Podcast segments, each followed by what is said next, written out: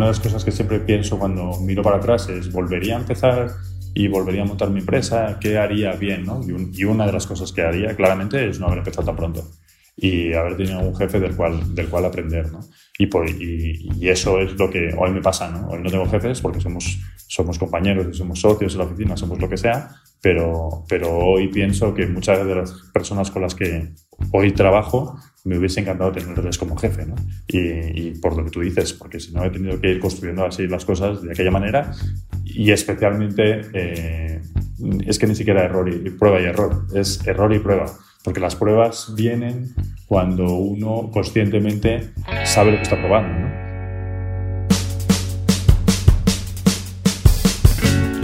Soy John Asmons y esto es Intercambio Iónico un podcast donde entrevistaré a algunos de los emprendedores y CEOs más importantes de España y Latinoamérica. Hoy voy a hablar con Iñaki Arrola, emprendedor, inversor, ahora cofundador y director general de Cafund, y le preguntaré sobre cómo montaron el fondo, el futuro de la inversión en startups, la generosidad, el síndrome del impostor y muchas más cosas.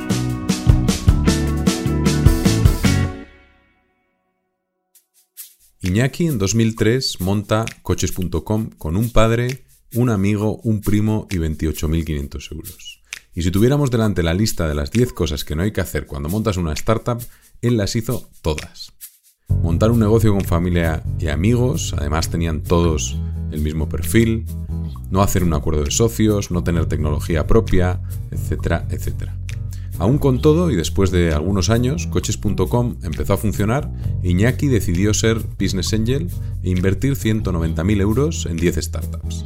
Se vendieron 6 y solo cerraron 2, sacó 880.000 euros.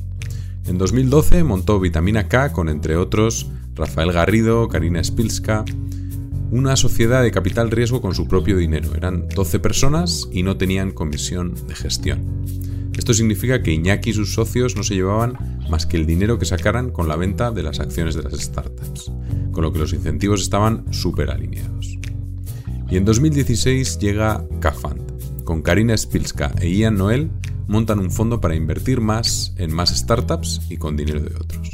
Por dar algún ejemplo, desde Vitamina K y Kafand invirtieron en compañías como Billing, Frontity, Mailtrack, Cartos, Indelantal, Factorial o Lucera.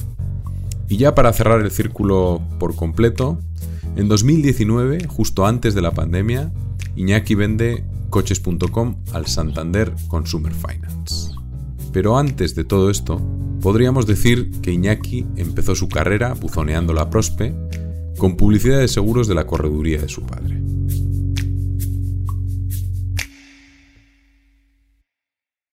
Hola Iñaki, primero, bienvenido. Hola, muchas gracias. Qué ilusión estar en los podcasts que uno escucha.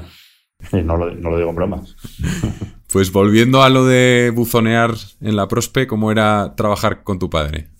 Pues mira, eh, bueno, primero eh, era raro, ¿no? Eh, raro en cuanto a que trabajas en la empresa de tu padre, ¿no? que, por entonces él lo hacía más por necesidad, pero, pero desde luego yo, yo no tenía mucha gente alrededor que lo, que, que en la empresa de su padre.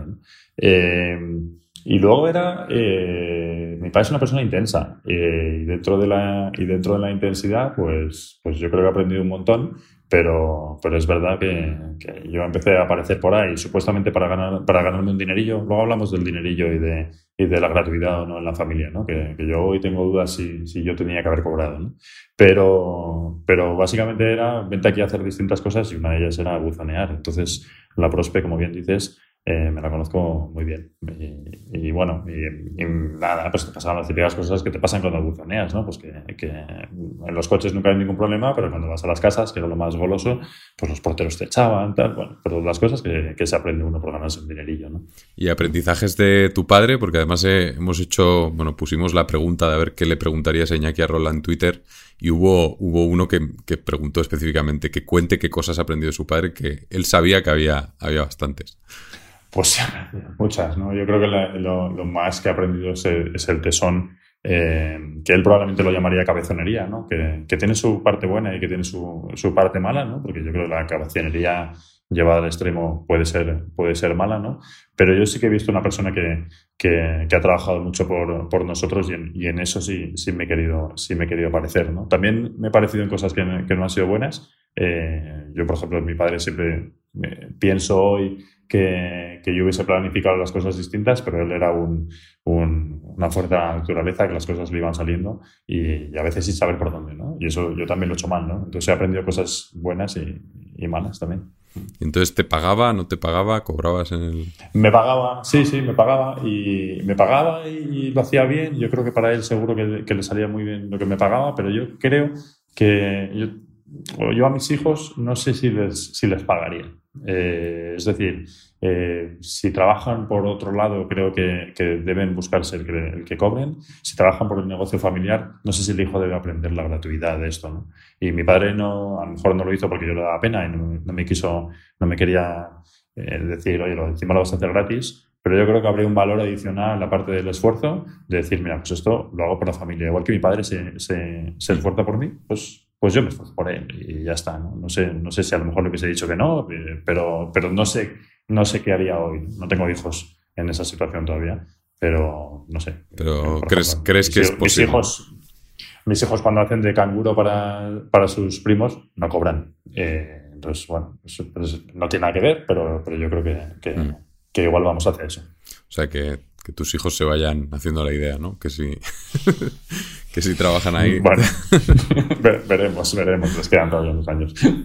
Muy bien. Oye, pues siguiendo con la familia, o sea, padre emprendedor, tu madre era zafata, además me contaste que aprovechasteis bien el tema de los viajes gratis o, bueno, el pago de las tasas, ¿no?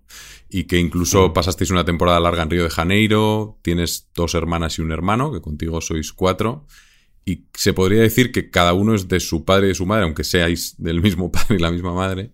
Eh, como ejemplo, tienes un hermano fotógrafo y viajero y una de tus hermanas es monja de clausura, ¿no? Ya dos, dos mm. extremos bastante importantes.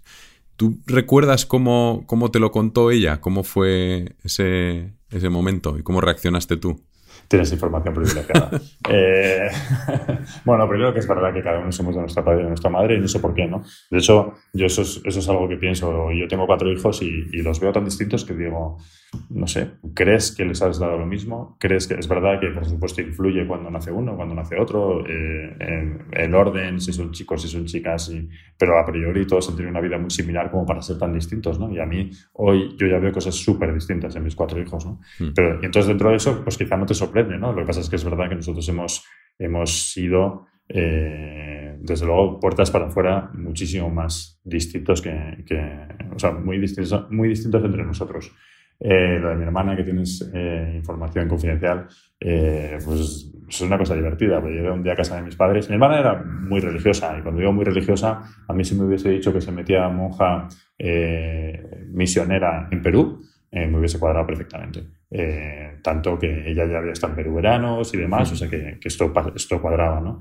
Pero de clausura no, entre otras cosas porque era una persona súper inquieta que hacía un millón de cosas en su vida, que, que, que, tenía novio cuando, cuando entró en el, en el convento, o sea que eran muchas cosas que te decían que a pesar de la religiosidad, no, no probablemente por ahí no debería, no debería ir, ¿no? Por meterse en un convento a priori a, a, a no hacer nada, ¿no? Luego, luego sí que hablamos de lo de hacer o no hacer nada, ¿no? ¿Qué es eso? Eh, pero, pero es verdad que, que, un día en que uno ya llegaba bastante animado a casa, eh, vi la luz de casa de mis padres encendida a las 2 de la mañana, del cuarto de mis padres encendida y la de su baño, como la, su zona de la casa como muy iluminada. Y pensé, me cago en la leche, qué putada, que acaban de llegar de cena y me van a pillar. Y hacía frío en la calle y no, no, no se me ocurrió no, no subir, ¿no? Y subo y claro, en, mi, en mi situación animada eh, de, de haber bebido dos o tres copas, eh, de repente veo a mis padres llorando en su cama, mi hermana súper contenta y yo pensé, joder, pues debo estar fatal, porque está, a las 2 de la mañana no te pasa, ¿no? Entonces mi hermana me dijo, eh, oye, no, pues que le estoy contando a papá y mamá que voy a, hacer, voy a ser monje clausura, voy a estar en un convento en Lerma y, y bueno, y, y, aquí les estoy contando qué voy a hacer, cómo es el proceso, y demás, tal. Y lo único que se me ocurrió es decirle, ¿te importa contármelo mañana? no sé si me aturullé, no sé si, si, venía yo despistado, no sé si venía muy animado, pero es verdad que, que, que, le dije eso porque, bueno, ahora reflexionándolo dices, por ponerle una historia bonita, dices, probablemente esto haya sido porque porque, porque querías reflexionarlo bien y luego hablarlo bien al día siguiente. Pero yo creo que era por, otras circunstancias, ¿no? Entonces, pero bueno, estuvo divertido. Te sobrepasó, ¿no? Ya llega un momento que. No sé. Me voy a la cama. Me pasó que había, bebido tres, tres, cervezas.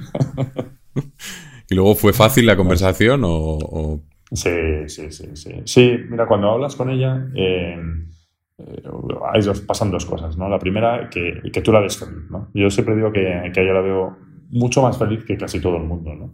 Eh, y eso, pues, pues, pues, es que no, no, tiene discusión. ¿no? Eh, hay gente que te diría, bueno, ya sí, pero también la gente que se mete en una secta a lo mejor está feliz. ¿no? Pues, pues sí, probablemente sí. ¿no? Y la segunda, que al principio eh, no lo comprendes, ni ahora tampoco lo comprendo, pero terminas entendiéndola. ¿no? y entonces, bueno, yo lo que, lo que he visto al final es, un, es un, una un querer tener una vida distinta por una creencia que, que lo, que, que, lo que ella ha encontrado es a, a, la persona a la que quiere seguir en su vida y por eso es feliz ahí. Eh, y es feliz en la libertad, que eso que también es una cosa curiosa, ¿no? Porque muchas veces la gente te dice, pero no, no le dejan salir. Y dice, no, no, es que no le dejen salir, es que no quiere salir. Porque ella, su, su vida es estar ahí dentro, su vida es rezar eh, es verdad que hacen alguna cosa más, porque se, intentan ganar la vida vendiendo dulces y cosas estas, ¿no? Pero la realidad es que si ellas pudiesen, pues les gustaría rezar y contar lo que ellas hacen hacia el exterior, pero, pero nada más que eso, ¿no? Entonces, ahí creo que también hay, siempre una, una, una cosa que no comprendes al principio, que es, eh, no, es que están ahí porque quieren, están ahí porque quieren tener esa vida, ¿no? Entonces eso lo terminas entendiendo un poco con el tiempo, al principio es un shock grande, ¿no? Mis padres eh, al principio para ellos era llorar, llorar, llorar y, luego en el tiempo es que van por la calle y le van diciendo, eh, hola, me llamo Íñigo, me llamo Ana, soy el padre de, ¿no? no mi hija, tal, no sé qué, o sea que ya es, mm. eh, han, pasado a, ese, a ese otro momento, ¿no? Pero, pero bueno, así, así fue el proceso, ¿no? Hoy, hoy está súper contenta y siempre va a estar desde minuto cero. Una cosa que me comentaste el otro día que se me quedó, que se me quedó marcada porque además decías que, tienes un síndrome del impostor que te cagas. Que eso eh, yo creo que... Y me decías además, yo a veces siento como que soy el que invita a las copas eh, y, el y, el resto son los que, los que ponen el talento, ¿no? Y, luego, claro, cuando preguntas a los demás, no, no, dicen eso. Entonces, ¿tú, ¿tú de dónde crees que viene? ¿De dónde crees que viene esa, ese síndrome del impostor? Bueno, yo creo que viene de varias cosas, ¿no? La primera, que, que, te quieres parecer a gente que consideras que es mayor que tú, ¿no? Que es mejor que tú, ¿no? Entonces, te comparas o te comparas con la información que tienes y entonces dices, bueno, pues es que yo obviamente soy peor, ¿no? Y, y hay veces que en este mundo de las startups la gente se quiere parecer a ti, ¿no? Y, y dices, y uniendo las dos cosas, dices, vamos a ver, si yo lo he hecho todo mal y he tenido suerte y ni de coña soy como esta persona, pues es que estás engañado. Eh, y yo a la gente no la quiero engañar. ¿eh? Yo, yo, hago, yo hago, doy pocas charlas, pero la última, pero ya he titulizado mi, mi, charla para hablar de mi vida cuando me dicen, no, habla de tu vida. Y como mi vida me provoca un sentimiento de, de impostoridad, como se dice, eh, lamentable, mi charla la he, la he, llamado como un inicio de una canción de extremo duro de un concierto, del concierto de iros todos a, todos a tomar por culo, que antes de no sé qué canción dice, os voy a hablar con la sabiduría que me da el fracaso. Y, esa frase para mí es, eh, es una definición de vida, ¿no? Es decir, yo no he fracasado, sé que esa frase no aplica a mí, porque a mí me ha ido muy bien, pero es que lo he hecho todo tan mal que, que, que soy capaz de, de hablarte de lo que me salió bien a pesar de, hacer, de hacerlo mal. ¿no? Entonces, esa, entonces, eso es lo que me pasa en cuanto a la hora de compararme con gente de fuera, ¿no? Y, hablar con gente y hablar de mi vida. Y otra cosa que me pasa es que eh, tengo la suerte que trabajo con una gente alucinante. Entonces, cada vez que les miro, digo, joder, tío, es que, no sé, eh, luego hablaremos de, gente de la OFI, ¿no? Pero, pero digo, coño, es que, es que aquí soy el pringado, ¿no? Y, es y entonces pienso, ¿y qué soy? Pues muchas veces soy el que los ha unido, el que, el que por eso a veces pues tengo el síndrome del impostor y del community manager, ¿no? Soy aquí el que, el que, el que pone los tweets.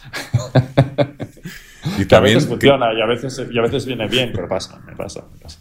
¿Y, crees que puede tener que ver también con esto de, que has ido haciendo las cosas eh, pues sin, un mentor, sin un manual, sin un... O sea, te has ido pegando tú con todo y has ido construyendo tú todo eh, solo, ¿no? O, aprender, has, aprendido haciendo. Que al final eso te, da ese síndrome del impostor, porque al final, claro, como que nunca nadie te ha dado ningún sello ni ningún nada de decir tú eres tal, sino que tú te lo has, te lo has construido solo y puede, a lo mejor ahí hay algo, ¿no? Totalmente. ¿eh? Yo, una de las cosas que siempre pienso cuando miro para atrás es, ¿volvería a empezar y volvería a montar mi empresa, ¿qué haría bien? ¿no? Y, una de las cosas que haría claramente es no haber empezado tan pronto y haber tenido un jefe del cual, del cual aprender. ¿no? Y, por, y, eso es lo que hoy me pasa. ¿no? Hoy no tengo jefes porque somos, somos compañeros y somos socios en la oficina, somos lo que sea, pero, pero hoy pienso que muchas de las personas con las que hoy trabajo me hubiese encantado tenerles como jefe, ¿no? Y, y, por lo que tú dices, porque si no he tenido que ir construyendo así las cosas de aquella manera y especialmente eh, es que ni siquiera error y, prueba y error, es error y prueba, porque las pruebas vienen cuando uno conscientemente sabe lo que está probando, ¿no? Eh, o bueno, muchas veces, ¿no? Pero en mi caso es que era como, venga, vamos por allí, quizá lo que te decía antes de mi padre, ¿no? Venga, vamos por allí mm. y, y, vamos a ir viendo qué encontramos, ¿no? Lo que pasa es que eso probablemente es lo que te diferencie, ¿no? Porque al final aprender de esa manera, aprendes de otra manera y yo creo que, de una manera más profunda. O sea, al final, claro, tú lo, has, tú lo vives todo, tú lo pruebas todo, al final aprendes eh, a tu manera y hay... Yo a veces, reflexionando sobre esta pregunta, pensaba, es que el, liderazgo, a veces, o sea, muchos de los líderes que realmente son líderes han aprendido así. Porque es más fácil, o sea, al final, que uno no sigue en un manual, no, o sea, entonces, liderar a la gente cuando tienes un aprendizaje como que, que, lo has desarrollado de una forma más intuitiva, es, más fácil liderar. No tienes que mirar en un sitio, a ver, ¿ahora qué tengo que hacer? No, tú dices, mira, pues yo me enfrento, voy, tiro millas y ya está. Tú me valoras mucho, yo no me valoro tanto. No, no, no, sí, es, un poco el, el camino. por, por, intentar la, bonito, pero La diferencia, no, no, no, sí, si esto, esta reflexión la hago conmigo mismo también, porque, porque para mí también hay el, el, el cambio ese de haber aprendido haciendo y creo que tiene pues que tienes como diferencias. Es verdad que puedes decir, no sé si son mejores o peores, eso, eso no lo sé, mm. pero, pero el mm. haberlo hecho así, al, final tienes otro tipo de forma de hacer las cosas. Y yo creo que eso, mm. que eso tiene su, puede tener su valor, vamos, puede tener también eh, cosas malas, pero yo creo que puede tener su valor.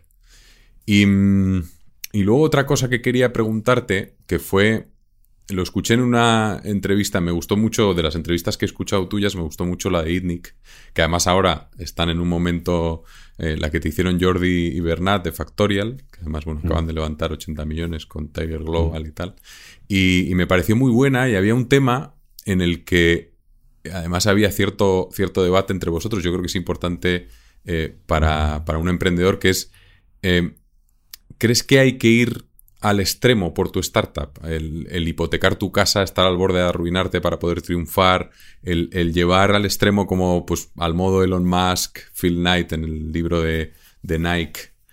¿Tú cómo ves eso?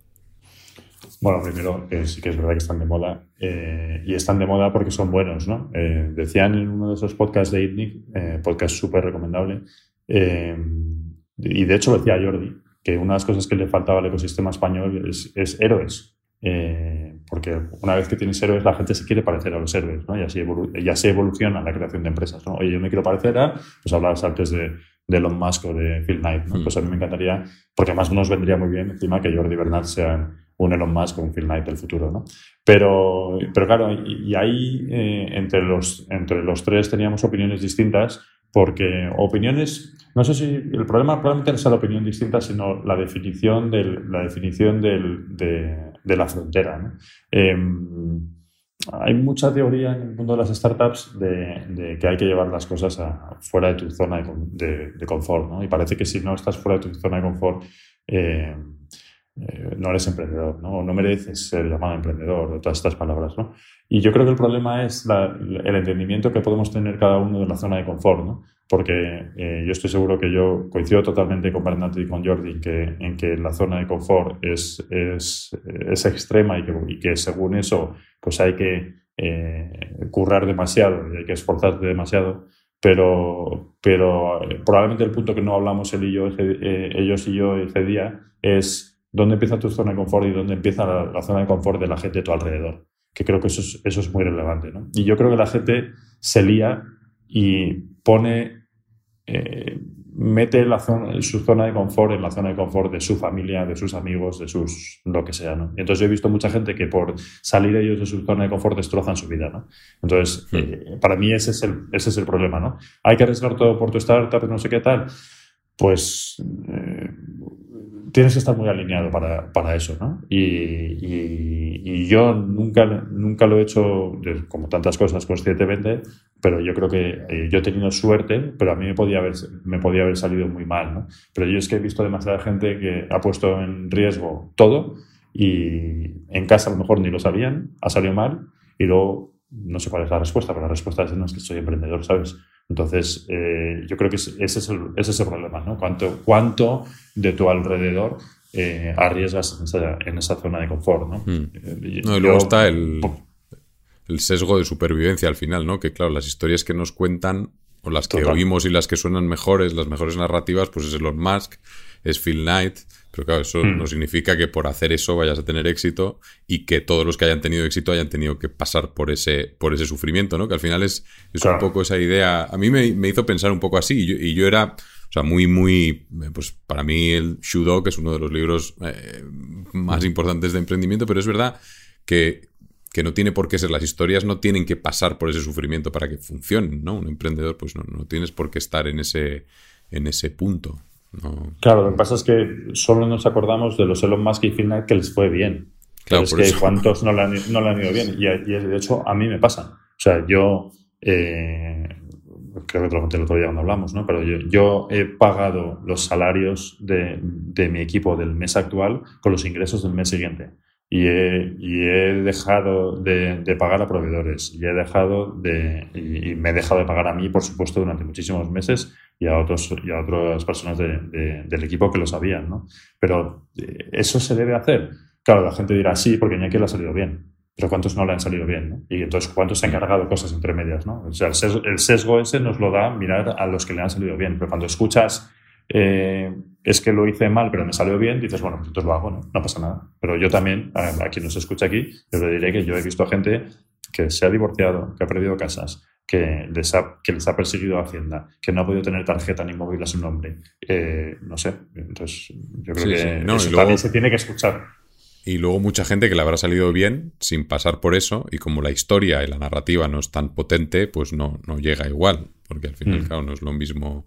Si no hay drama, pues es más difícil eh, crear una historia buena, ¿no? Entonces al final yo creo que, que ahí hay un punto. Para poder tocar todos los temas interesantes que le han pasado a Iñaki durante su carrera, necesito al menos cuatro horas o un par de episodios del podcast. Así que he tenido que elegir y me he decantado por K-Fund. Es un fondo de capital riesgo que invierte en startups con una cultura muy particular, un equipo muy diverso y con mucho talento. Reciben una comisión por gestionar el dinero de otros y además, si las inversiones van bien en su totalidad, se llevan el 20% de la plusvalía pero quiero enterarme bien de cómo empezó todo.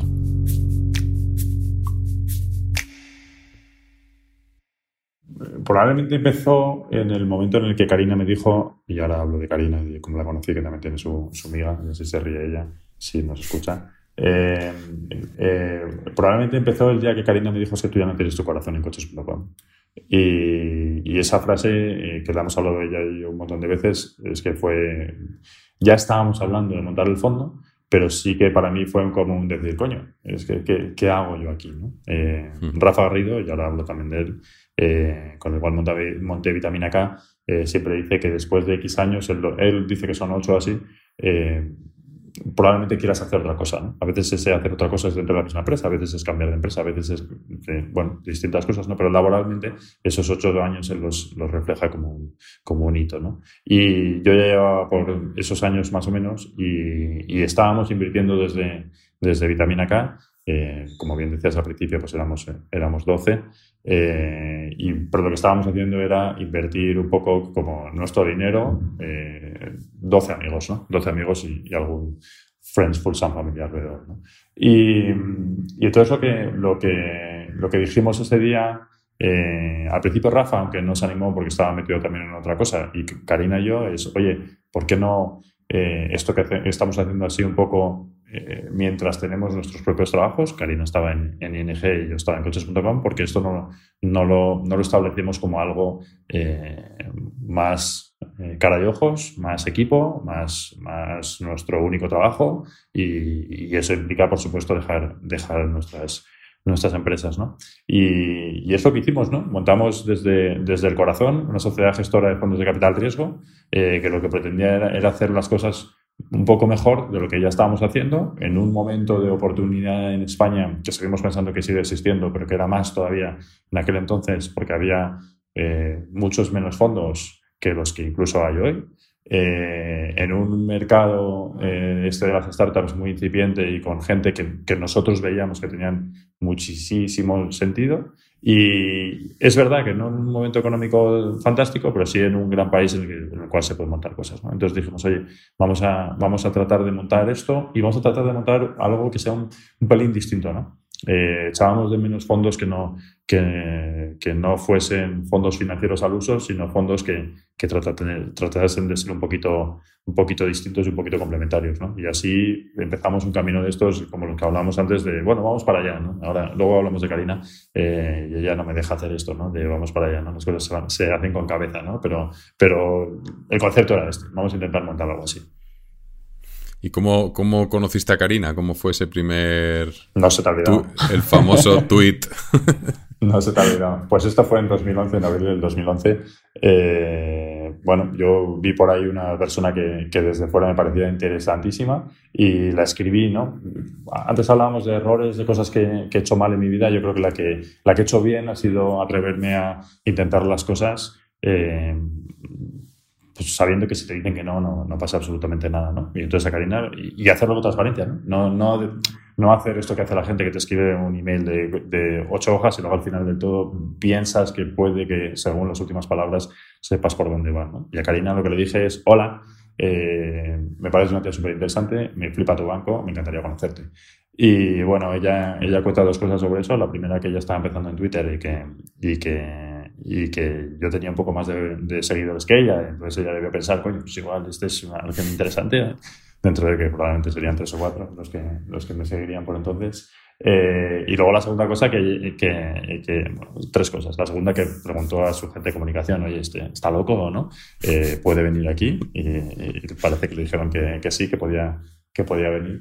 Y luego la tercera, que esto ya se mete ya más conmigo, es que seis meses después le, le le pedí un dorsal del Maratón de Nueva York, porque ING era el patrocinador del, dorsal, ¿no? del dorsal del, maratón. Ella dice siempre que, que, que, yo todo esto del tweet y del banco que mola y que no sé qué, lo hice por el maratón. No es verdad, desde, esta, desde este micrófono. todo, todo, estaba pensado, ¿no? no es verdad, aunque fue, aunque fue una consecuencia, pero, Suena, suena bastante, bastante realista al final. No, no, no, no, porque luego las cosas ya sabes que yo voy por un camino y, oye, oye, coño, tal. Pero sí que te diré que el día que fui, eh, yo tuve dos sensaciones, ¿no? Tuve, tuve dos y ella, tuvo una que, que ella lo cuenta a veces, ¿no? La primera que yo estaba esperando la parte de abajo de ING y dije, joder, tío, esta es la empresa en la que, en la que yo querría trabajar, ¿no? Ese es el tipo de cultura de compañía en la que yo querría trabajar. La gente se abrazaba. Yo subí y le dije, parece un colegio esto, todo el mundo está feliz. Digo, entonces decías, coño, este es, y no era, es que no se celebraba nada, ¿no? Era un día normal en la oficina, ¿no? Y la segunda que, que yo siempre digo que, que, yo la vi y dije, qué maravilla, qué barbaridad. Eh, es que era como si flotase, ¿no? Y ella cuenta siempre también otra cosa y es que nos dimos una vuelta por la oficina y yo conocía a unos cuantos, ¿no? Porque mm. casualidades de la vida ya había uno que había sido vecino mío de no sé cuántos años, una que había ido a mi cole, uno que era primo de mi mujer y ella dijo, este tío conoce a todo el mundo. Pero, pero por encima de todo, lo que yo me quedé es con ella, por encima de todo, y luego con un banco que decía, es que, es que aquí la construcción de cultura que hay es el tipo de sitio donde yo querría, donde yo querría trabajar. ¿Y ella te respondió directamente al tweet con vente a ver el banco? ¿O, hubo sí, quedamos un día, comimos ahí, en, mm. su, no sé, en una sala, comimos y, y nada, me contó lo que hacía, yo le conté lo que hacía y ya está. Luego, ah, otra cosa es que lo montasteis entre Karina, Ian Noel y tú. Mm. Y al cabo de un tiempo Ian salió de, de Cafán, ¿no? Y a mm. veces cuentas esta historia. ¿Cómo, cómo fue la historia de, de, la salida de Ian? Pues, pues bueno, nunca, nunca es fácil decirle a tus inversores para que te pongas en contexto, cuando tú le llegas a unos inversores a decirle que vas a montar una sociedad de capital riesgo y que, y que tú vas a poner un dinero, pero que principalmente ellos tienen que poner la mayoría y que, y que eres un equipo complementario y que vas a estar aquí para 10 años y que, las cosas las vas a hacer muy bien por determinado motivo, pues eh, les estás contando que vas a estar aquí mucho tiempo, ¿no? Y cuando un año después les dices que, que una de las personas ya no va a estar, pues, pues es raro, ¿no? Porque tú les has dicho mm. una cosa y ahora es otra, ¿no? Y porque esa complementariedad del equipo, pues ya de repente hay una pata muy importante que es Ian, que, que, ya desaparece, ¿no? Y, y, entonces eso primero, ¿no? Que no, no, no fue fácil, ¿no? Cuando montamos eh, Cafán lo hicimos desde esa complementariedad. Oye, yo había montado mi empresa de Internet, eh, Karina ya hemos hablado mucho de ella, pero era consejera delegada de ING Directa en ese momento, y Ian tenía una experiencia muy larga en capital riesgo, ¿no? Entonces parecía como que los tres nos complementábamos dentro de dentro de ese fondo que, que, nosotros tres y luego en más equipo querríamos ir haciendo de gente de todo el mundo distinto, ¿no? Entonces ya tenía un sentido enorme, ¿no? Y además es un, es un gran inversor, ¿no? Pero, pero, no, pero no funcionó, ¿no? Eh, cuando alguien ve esto a posteriori, dice que probablemente piensa que probablemente las cosas eh, pues iban mal. Pues no, iban fantástico. Lo que pasa es que eh, una vez alguien lo explicó como una orquesta que debe sonar armónicamente y no conseguíamos que sonase así. Yo creo que Ian es el mejor violinista, pero no conseguíamos sonar, sonar armónicamente todos, ¿no? Entonces no funcionó, eh, pero se hizo como hemos tratado de hacer las cosas desde el primer momento con nuestros inversores, entre nosotros y demás, una transparencia y un cariño fantástico, y, Ian tuvo que salir. Eh, a mí me mejoraba, pero, pero especialmente mejoraba por él. Eh, y cuando digo por él, por cómo se portó, por lo bueno que sido en todo, por, por, mejor, mejoraba por no haber encontrado el encaje eh, en aquel entonces, ¿no?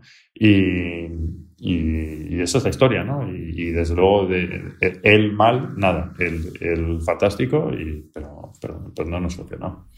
Hmm. Y a partir de aquí fue como un punto de inflexión, ¿no? En el que empezasteis a, a traer como más gente al equipo y a pensar como en perfiles diferentes, en... También hay algo que bueno, luego te lo iba a contar, pero al final ya, te dije que tenía un espía, entonces eh, eh, le pregunté y para sacar así un poco de información. Y una de las cosas que me decía era em, cómo funcionáis con muy poca jerarquía, ¿no? Que prácticamente eh, todo el mundo pues mm, es igual y se comparte todo y hay como una forma de trabajar pues de esa manera y luego además cómo los perfiles que habéis atraído son muy distintos, porque hay, gente mm. muy, muy peculiar y cómo ha encajado todo eso, todo eso muy bien, ¿no? Entonces no sé si, mm. si esa cultura era algo que, vosotros queríais hacer a propósito o surgió de una manera natural porque eh, buscabais, no sé, al final mm, estar a gusto, divertiros en lo que estabais haciendo, no sé.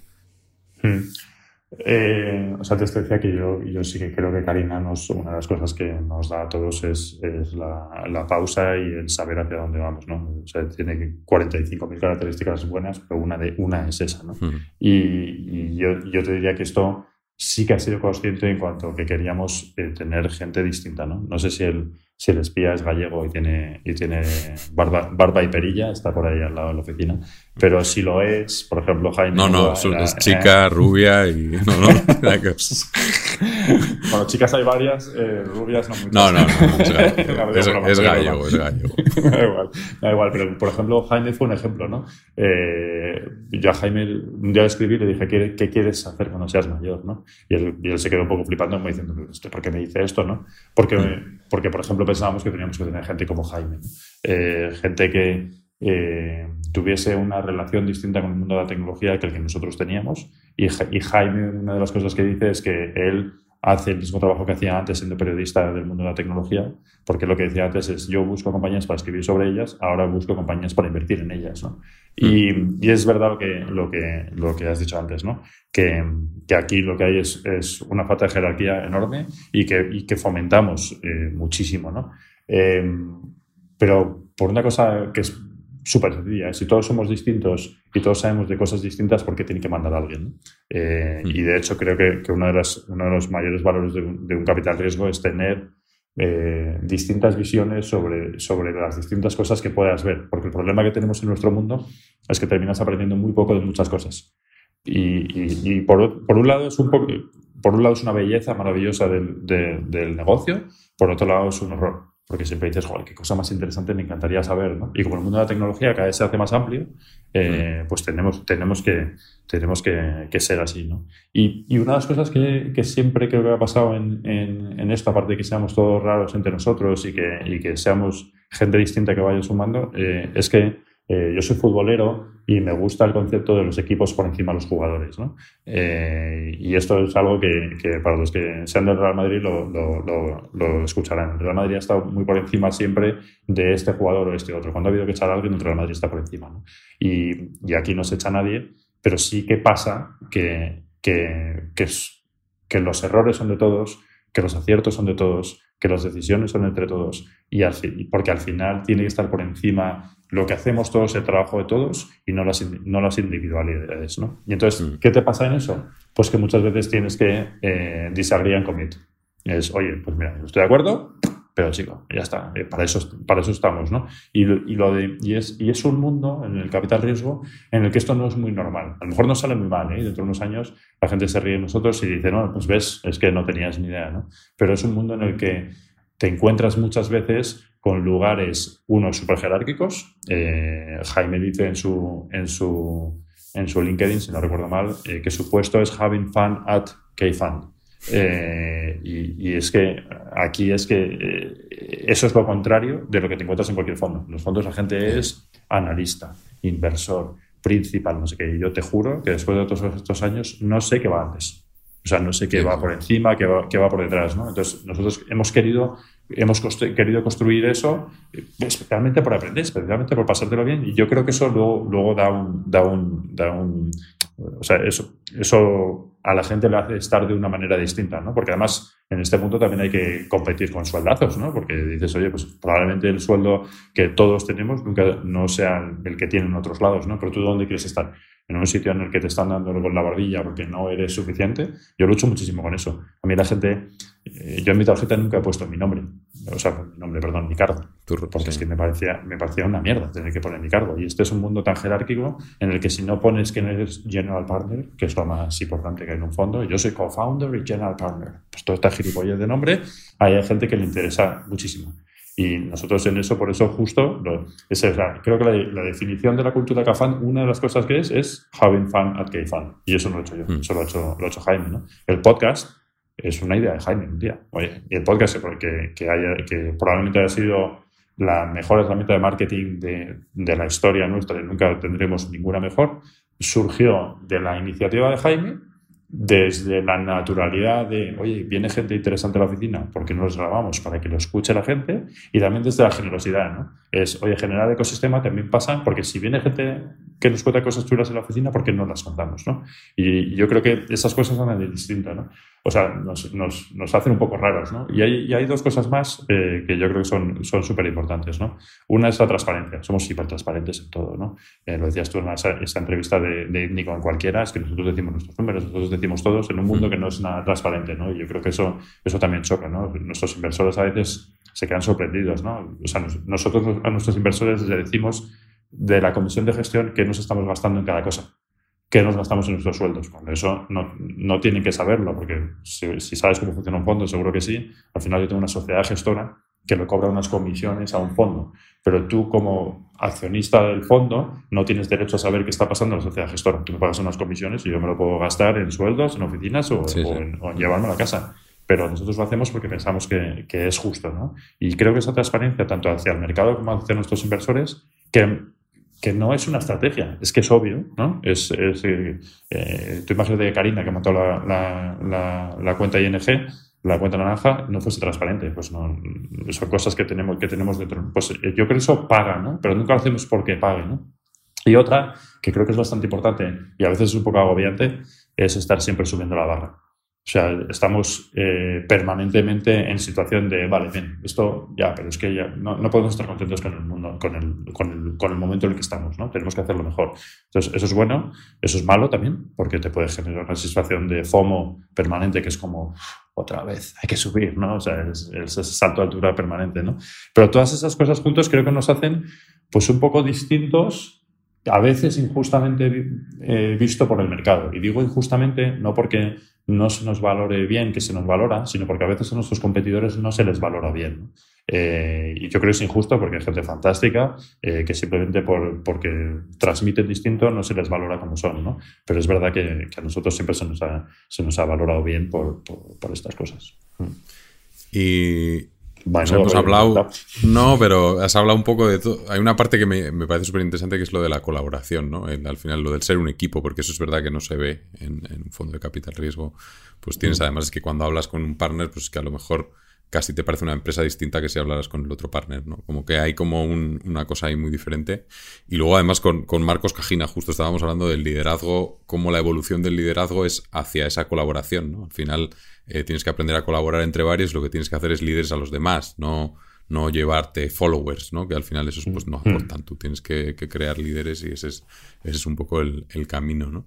Pues hemos hablado ahí de muchas cosas, al final, de diversidad, generosidad, transparencia, Em, bueno, también de generar pasta para los inversores, por supuesto. Ese, es, el, importante. Pero, ¿qué es lo que le falta a Cafand? ¿Qué es lo que dirías tú que, os falta?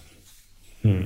Em, yo creo que la, pasta, la comida italiana nunca es suficiente y el talento nunca es suficiente, ¿no? Eh, y, hacia lo que, y hacia lo que vamos es hacia montar una gestora eh, multiproducto, la cual nuestro sueño es que dentro de unos años le podamos decir a un emprendedor, oye, puedes estar con nosotros nunca, por supuesto, o en toda tu vida, desde muy, muy, muy al principio hasta muy, muy, muy al final.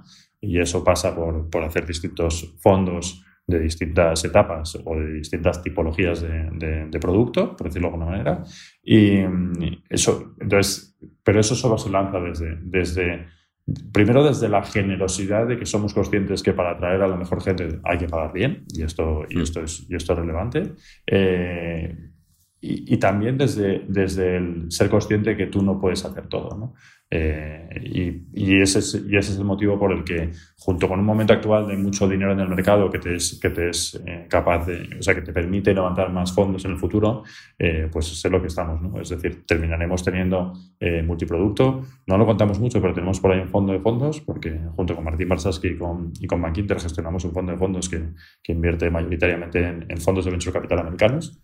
Pero a partir de eso, que esto que fue un poco como accidente, en lo que estamos es, oye, cómo metemos más talento para ayudar a nuestras compañías de una manera distinta para dar un mayor retorno a nuestros inversores y cómo metemos más talento para generar otros vehículos para poder acompañar al emprendedor en el... o sea, al final acompañar en más fases, ¿no? Es la idea un poco del camino. Y luego el talento que estáis atrayendo, bueno, ya hay, ya hay algunos que están entrando, ¿no? Al final, eh, Miguel Arias, Sergio Leiva, o sea, al final hay gente y, también me decías el otro día, además, que, bueno, que esto es como solo el principio, que la idea es que eh, queréis multiplicar por dos la gente, ¿no? Ese es, un poco el hmm. camino, o sea, haceros, haceros un fondo mucho más grande con...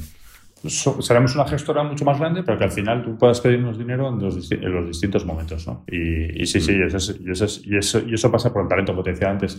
Me dijo una vez Aquilino Peña que me tendría que pegar cabezazos todas las mañanas de haber montado mi empresa con Karina y el problema es que ahora me tengo que pegar también cabezazos de estar con, con, gente como Pablo, como Ignacio, como Sergio, como Miguel, como Jaime, como Marc, como mucha gente también que, es, que, que, no, que no tiene ese nombre pero, pero que sin ellos no, no estaríamos aquí, ¿no? Eh, yo qué sé, Marc Clemente. Que, hmm. que, mucha gente, que mucha gente no, no, le conoce, porque no es el típico perfil. O sea, es que eh, muchas de las cosas que pasan en Cafán pasan por Marc. Y Marc nos escribió un día un mensaje por LinkedIn creo, no sé cómo lo hizo, de hola, eh, algo así como lo hice yo con Karina, hola, eh, soy valenciano, que trabajo en una boutique de, de, temas de money, me moláis, podríamos trabajar juntos o no. Y, esa gente, a priori menos conocida, es, es, el corazón también de, esto. ¿Y crees que vamos a ver en España como un fenómeno tipo Tiger Global o un rollo así de... Hmm. Eh, no fondos así de grandes, o, hombre, no, no digo del tamaño, digo, pero bueno, una cosa así. Mm, mm.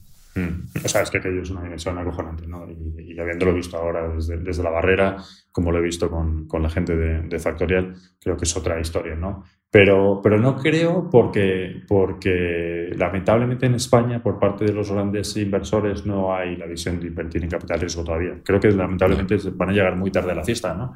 Porque es, es que es paradójico, pero tenemos inversores extranjeros invirtiendo en nuestros fondos e inversores y fondos extranjeros invirtiendo en las startups españolas cuando el gran dinero español, el mundo del capital riesgo, no, no, no, lo, ven, no lo ven. Yo, yo entiendo que no lo vean, pero no lo ven. Entonces, eh, mm. pensar que alguna vez tenga, tendremos un Tiger global eh, patrio, pues tiene que evolucionar otro mucho. Sí, para que la gente sepa lo que es Tiger Global, es, es un hedge fund que al final eh, pues está levantando el último fondo, creo que son 10 billion, ¿no? Y ya lleva unos mm, cuantos. Mm. Entonces es un poco como pues otro nivel de escala y encima van a saco. Porque el otro día leí, no sé si eran, hacen tres deals a la semana. O sea, esa es la media que llevan este año. Entonces, no tenemos que estar tan orgullosos de la factoría, entonces. Hombre, pero es que son en todo el mundo, son en todo el mundo, son, o sea, mm, sí. es increíble. Y una manera también muy distinta de, de, de, ver esto, ¿no? En, en, el mundo del venture capital, eh, el, el, strength te trae, o sea, la fuerza te trae más fuerza, ¿no? O sea, si tú eres más fuerte, esas fuerzas se, se, retroalimentan, ¿no? Y el que ellos estén haciendo determinados deals, al final, entonces es un buen deal. Eh, y, mientras tanto te estás, quedando te estás quedando siempre con los mejores, al final eso terminará, te terminará haciendo que, que, estés dejando a los competidores siempre muy lejos, que seas más capaz de dar retornos, de generar, de, levantar mm. más fondos como consecuencia de eso. ¿no? Y, hay, y, hay, una carrera ahí que es, que es muy interesante, que es verdad que es en un mercado alcista, eh, que veremos qué pasa mientras tanto, pero, pero bueno, en ella estamos. Vale. Pues oye, la siguiente parte, hemos hablado un poquito de la parte de competitividad y de productividad, esto también viene un poco del, del espía y, de cómo mm, es bastante friki, ¿no? Organizándote y la parte de productividad.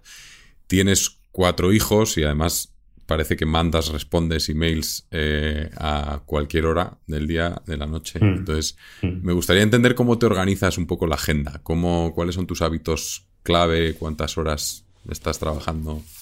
Mm.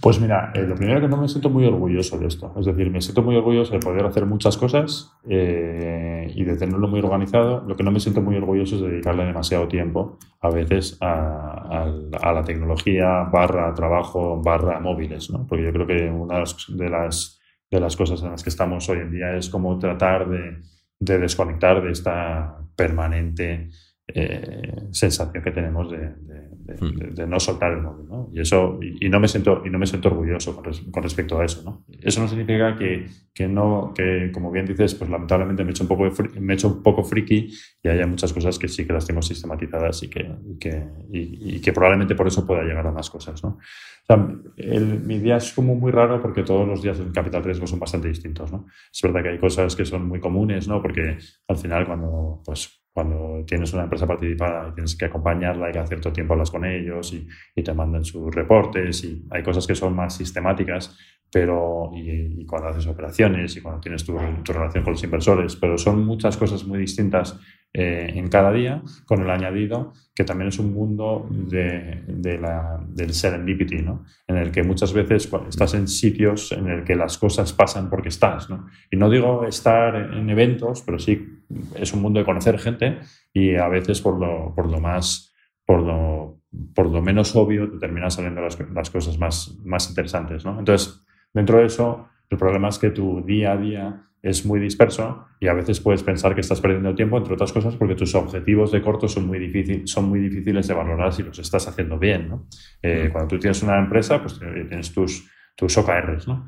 Eh, tienes tus KPIs. Aquí cuando hacemos la labor siempre de, de esos OKRs, pues hay muchos, eh, los nuestros internos son muy fáciles, los externos a la hora de definir cómo estamos haciendo bien el trabajo dependen de una evolución de las participadas uno, que puedes hacer muy poco, porque son ellos los que trabajan, nosotros siempre tomamos situaciones de eh, posiciones de, minoría, y dos, eh, pasan en el muy largo plazo y la suerte es, es, influye mucho. Entonces, ¿cuánto de la evolución del fondo eh, puedes eh, modular según vayas viendo que te va mejor o que te va, o que te va peor. Es que ni siquiera sabes cómo vas mejor o peor. Tiene que pasar tiempo para saber si vas bien o mal. ¿no? Entonces, eso, hace, todo eso al final hace que el día es, es muy disperso. ¿no? Eh, es verdad que, que procuro llevar a los enanos al, al cole, eh, antes llevaba cuatro, ahora solo llevo a uno. Esta mañana solo he llevado a una, porque según se van haciendo mayores entran antes y hay que a, la, última y no quieren también. Entonces, eh, pero sí que me parece un momento chulo del día para, para Mm. dedicarles algo, algo de tiempo. Es verdad que también procuro correr antes. Eh, hoy he hecho eso. He corrido a las 7 y he, y he ido a llevar a mi hija Isabel a las 9. Y luego los emails, que también tienes fama de, de ser generoso, de responder a los emails, de intentar ayudar, de... ¿Los, los respondes al momento o, o los vas dejando? los eh, ¿Tienes como horas Mm. concretas en las que respondes? Porque al final lo del Mm. email también es un mundo... Hmm. Es un mundo eh, en el que lamentablemente está muy especializado un poco y tanto que a veces he, he contado en, en aquí o en, o en empresas donde he trabajado lo que hago, pero no porque yo piense que, que sea más listo, sino porque es verdad que, que soy bastante sistemático. ¿no? O sea, lo que sí que he hecho en muchas cosas es ser sistemático en las cosas en las que, en las cosas en las que aprendo, soy sistemático. Otra cosa es que, de cuáles aprendo. ¿no? Pero, da- pero los emails procuro eh, responderlos cuanto antes y, y para mí un email es, un, un email es, una, es una tarea. Eh, con lo que en mi inbox tiene que estar lo que tengo pendiente.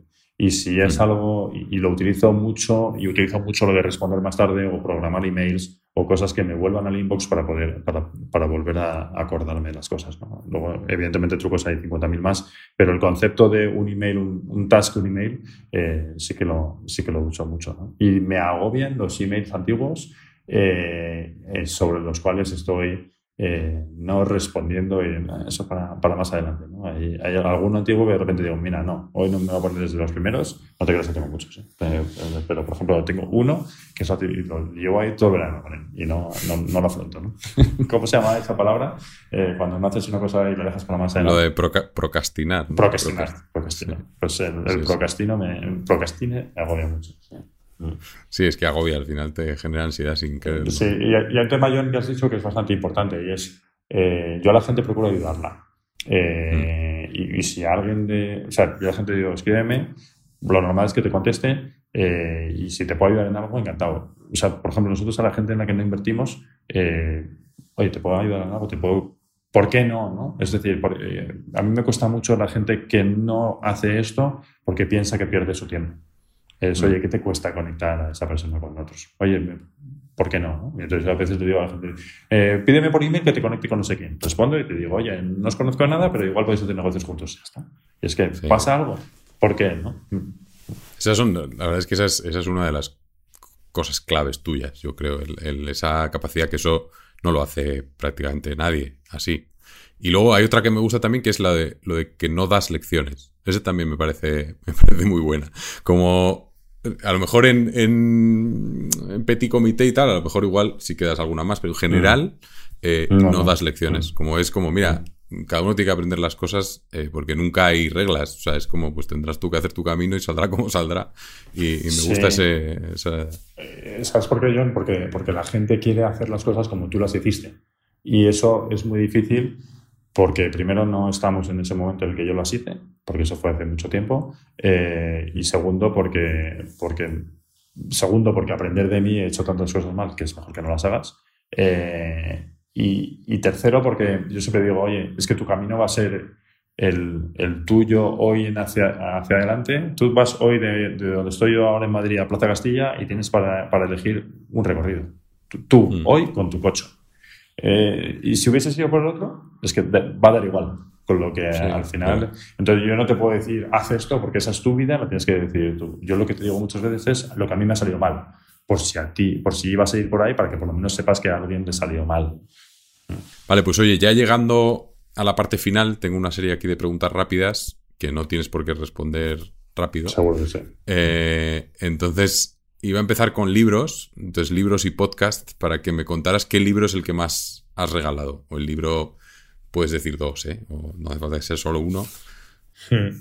Pues mira, el libro que más les he regalado últimamente es Los Ingratos de Pedro Simón, eh, que es un libro muy bonito, que no es, no, no es un libro nada profundo, simplemente es un libro bonito sobre eh, la vida de un niño en los, en los 70 tardíos, ¿no? en un pueblo.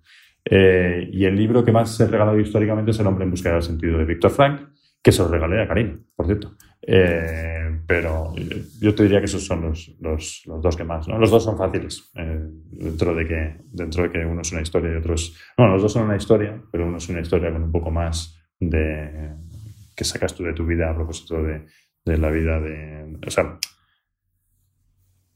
¿qué buscas tú en tu vida eh, viendo la vida de un señor como Víctor Frankl en, un campo de concentración en la Segunda Guerra Mundial? Eh, eso te diría de, libros, ¿no? Eh, podcast, está mal decirlo de Cafán, pero es que es verdad que los escucho todos, ¿no? Es que estaría, estaría mal, ¿no? Además, si no, Jaime, que, se sienta a mi lado, me pegaría codazos, ¿no? Pero, pero hay uno que escucho muchísimo, que, es español también, que es el de INNIC, que tú has, que tú has hablado hmm. antes que tú has hablado antes de ellos. Creo que como lo hacen Bernat y Jordi es muy distinto que como se suele hacer, ¿no? Oye, ahí metiendo el dedo en el ojo y preguntando cosas y siendo... Y, ya dicen, el que va ahí sabe que tiene que ser transparente, porque si no le van a meter el dedo en el ojo, ¿no? Sí, no, es que están súper bien. De hecho, han hecho ahora un vídeo contando lo de, lo de la ronda que han tenido ahora y es un vídeo entre ellos dos explicándolo eh, totalmente ah, sí? Ah, abierto. sí, lo, vi ayer y, y, al final es es que hasta, hasta se ve que no están del todo de acuerdo. O sea, sí que están de acuerdo, pero, pero, como que, no sé, que ahí hay, bueno, sí, pero tal. O sea, está muy bien, está muy bien. Mm, mm. es que lo dicen pues directamente como lo hablarían. Pues mira, no, no, lo he escuchado esta mañana corriendo, pero he escuchado esta mañana corriendo. Y luego de, de fuera, eh, tengo varios, ¿eh? pero el día cuando me preguntaste, pensé, pero es que lamentablemente tengo muchos. Alguien decía el otro día en Twitter que levanta la mano que no tiene muchos, eh, muchos podcasts pendientes de escuchar. ¿no? Es, eh, los podcasts se convierten como en los libros, ¿no? que al final tienes muchos. ¿no? Cosas que estoy escuchando últimamente es el de, el de creativo. lo he descubierto a partir de, una entrevista de Zetangana, que es de Roberto MTZ y es espectacular. Es un señor mexicano que todavía no sé lo que hace, pero, pero, pero habla. Se, se llama Creativo. Creativo. Sí, creativo. Lo pondré en las notas porque tiene una pinta. El tío se llama Roberto MTZ, eh, que será Martínez o algo así, no sé lo que es. El último que he escuchado ha sido el, el, último que creo que ha publicado, que es sobre Leiva, y lo que al final habla es de la creatividad, ¿no? Eh, entrevista a gente a partir de sus trabajos y de la creatividad. Y lo descubrí a propósito de un podcast de, en el que entrevista a Zetangana que me pareció el podcast te vuelve la cabeza, porque dices, joder, como un tío como este eh, puede llevar la creatividad de una manera distinta a la que, a la que estamos acostumbrados, ¿no? Eh, y luego los clásicos, ¿no? Oye, pues el de Acquire, el de, Knowledge Project, de Tim Ferris, eh, bueno, pues los que escuchan un poco más, ¿no? Pero por dar un original, el de creativo me está pareciendo mucho.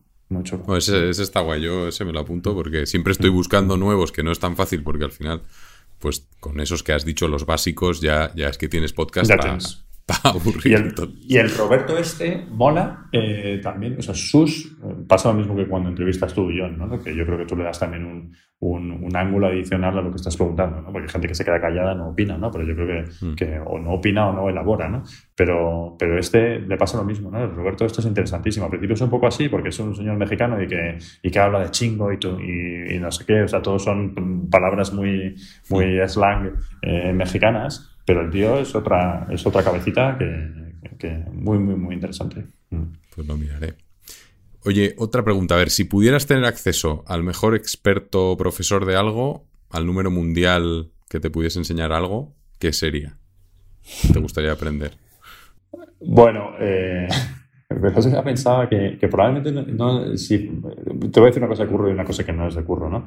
Eh, una sobre gestionar gente, ¿no? Eh, yo es una de las cosas que más históricamente he hecho mal, ¿no? Es, a mí me encantaría, eh, igual que, que, que, aprendo de Karina todos los días, pues de gente que haya gestionado mucha gente y que haya, y haya creado culturas relevantes, ¿no? El de Dropbox, por ejemplo, por decirte, por decirte algo así, ¿no? Pero de, de marcas de, empresas que hayan generado marcas a partir de la generación de cultura mm, que vienen muchas veces por el liderazgo de, varios normalmente, ¿no? Mm. Eh, eso te diría como punto uno, ¿no? Y como punto, y como punto fuera del trabajo, eh, eh, yo he hecho montaña, pero nunca he hecho suficiente montaña como la que me gustaría. ¿no? Y, no, y creo que no la haré, ¿no? porque ya he llegado a determinada edad y cuando ya tienes niños y tal, pues, pues a lo mejor ese riesgo no merece la pena. ¿no? Pero a mí me, encantaría eh, aprender sobre, de alta montaña. ¿no? Y, yo qué sé, cogerte a un Sebastián Álvaro de, o una de donde pasaban y que, te, y que te llevase por ahí a subir alta montaña, pues vamos, en otra vida espero hacerlo. Oye, de lo de la cultura, ¿has, leído el libro, el de Ben Horowitz, el What You Do Is Who You Are? Es que está súper bien ese, para, además es que como te cuenta pequeñas historietas, mm. está está súper bien. Y, es, así, es así. Mm. esa frase es tan así, no nos damos cuenta. Es, sí, es toda la acción, ¿no? Es todo lo que haces al final. Tú puedes montar otro tipo de cosas, pero al final... es como educar a un niño, ¿no? Es como educar a un niño. Lo que él vea es lo que va a aprender. Sí, sí, sí. De hecho, ahí, ahí yo tengo una, una, paranoia cada vez que digo eso, que es que yo leo bastante y leo en casa, pero claro, leo con el Kindle. Hmm. Entonces, creo que no hace el mismo efecto en los niños. Entonces estoy, Ah. estaba como preocupado y digo, "Joder, yo estoy leyendo aquí el Kindle, que se van a creer que estoy mirando el iPad. O sea, Sí. los míos, bueno, ya no son tan pequeños, pero no, tienen 5 y 7, pero, pero el caso es que, claro, llevo tiempo y con el Kindle digo, ¿esto les llegará? ¿No les llegará? Porque de repente un día cogí el, el almanac este de Monger, que es un pedazo de libro, entonces ese me ponía todas las mañanas a leerlo y de repente vi que el, que el mayor se ponía a leer al lado mío cuando yo le- leía ese. Entonces decía, esto, el, el libro físico tiene más efecto. Así que... Sí, sí, Yo, yo creo que una, una buena, una buena eh, librería, una buena biblioteca dice mucho de, de esto. Y eso en Kindle no se ve. O sea, yo- nosotros teníamos un amigo sacerdote que cuando llegaba a las casas lo que veía eran los libros que leías. Y te dicen cosas.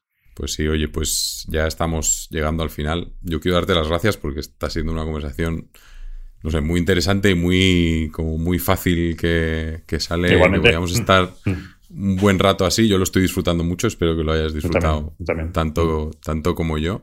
Y mm, vamos a ir con la última, que es ¿cuál es la primera persona que te viene a la cabeza cuando escuchas la palabra éxito? ¿Y por qué? Pues es Karina. Yo lo siento porque ya si lo escucha va a decir que soy gilipollas, pero. pero ¿por qué? Por, o sea, por, por cómo es dentro, de- por cómo, por cómo es ella personal y profesionalmente y cómo, y cómo no sé, es que te podría decir de ella tantas cosas. O sea, es una persona que tiene eh, una entereza espectacular, una visión, una elegancia, una generosidad. O sea, es educada hasta el extremo. Lo que te decía de darme, de darme cabezazos, ¿no? Y, todo, y, y eso, ser así, le ha llevado a tener éxito eh, personal y profesionalmente, ¿no? Eh, seguro que ella te diría lo mismo que te diría yo, es nos queda mucho y no, y no, y, y esperamos que eso que hoy parece éxito en, en Cafan pues sea mucho mayor, porque al final el éxito Ujú. de un fondo no es ni siquiera el valor del fondo actual, es el dinero que los inversores han llevado de vuelta, ¿no? Pero, pero yo creo que hay una parte del éxito también de la gente con la que trabajas y cómo lo haces. Y, y yo creo que en eso ha construido algo alucinante antes y creo que estamos construyendo algo que mola eh, actualmente, ¿no? Que yo no podría construir sin ella. Entonces, yo, vamos, cabezazos todas las mañanas. Pues yo creo que es el punto perfecto para terminar con ese homenaje casi. Y mm, ¿hay algo más que quieras decir, comentar, quejarte eh, o pedir directamente a la audiencia? No, no, no, no, que, no dejes de escuchar el. No, que, sí que me, lo que te decía antes, ¿eh? que me encanta cómo lo haces. De, de- o sea, creo que la labor que haces de. Primero, cómo te lo preparas, que creo que no, que no lo hace mucha gente así, ¿no? El de Indic salió súper bien, pero venga, hablamos un día aquí. Vale, fenomenal, ya está. Eso punto uno. Y luego la segunda, lo que, lo que yo he valorado del tío de creativo, de Roberto MTC, también me pasa también contigo, ¿no? Que ves en el otro lado a alguien que como consecuencia de la preparación y como consecuencia de estar pensando en las cosas, esto, eh, le da ángulos adicionales ¿no? y, te, y te reta, ¿no? lo que yo creo que a, que a la vez eh, retroalimenta eh, que si un podcast está bien, pues que sea mejor. ¿no? Pues me alegro. que gracias. Me alegro y muchas gracias. Si te ha gustado la entrevista, puedes suscribirte al podcast en Apple, Spotify o en tu plataforma favorita. O mejor todavía, coméntaselo a tus amigos, familiares y conocidos. Y recuerda que si te suscribes a la newsletter en intercambio-iónico.com, recibirás además un email con los libros y podcasts que he escuchado y leído durante el último mes. Puedes encontrarme en Twitter en arroba johncuervasm, I-O-N Cuervas y M al final, y un saludo muy especial para Craig Lawless en la producción del podcast.